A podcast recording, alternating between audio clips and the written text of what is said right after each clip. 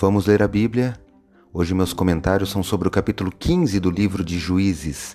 Sou o professor Décio Henrique Franco. Este podcast segue o projeto Reavivados por Sua Palavra, da leitura diária de um capítulo da Bíblia.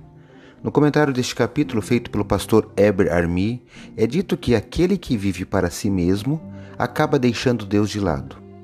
Consequentemente, a paz e a alegria se esvaem do coração.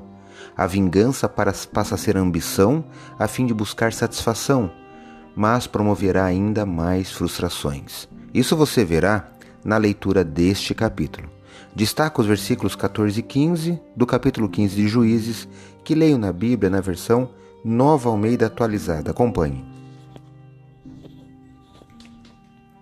Quando Sansão chegou a Leí, os filisteus foram gritando ao encontro dele, mas o espírito do Senhor de tal maneira se apossou de Sansão que as cordas que ele tinha nos braços se tornaram como fios de linho queimados, e as amarras que ele tinha nas mãos se soltaram. Achou uma queixada de jumento ainda fresca, pegou-a na mão e com ela matou mil homens. Eu li Juízes 15, versos 14 e 15. Sansão é o ícone daqueles que agem por impulso. Pessoas assim estão sempre metidas em confusão, até mesmo os, conterrâneos de Sansão o viam como agitador em vez de libertador. O impulso da vingança é irracional.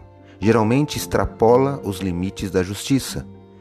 Por exemplo, a seara queimada não era do sogro de Sansão, e para vingar-se de Sansão, os filisteus absurdamente mataram cidadãos dentre eles mesmos.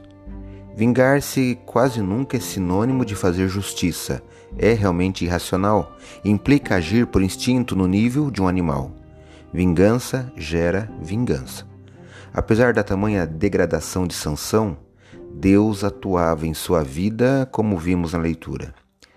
As proezas de Deus devem surpreender-nos mais do que as façanhas de Sansão. Lembre-se que Deus é extraordinário, Sansão não. Leia hoje Juízes, capítulo 15. Este foi mais um episódio diário deste projeto de leitura da Bíblia apresentado por mim, Décio Henrique Franco.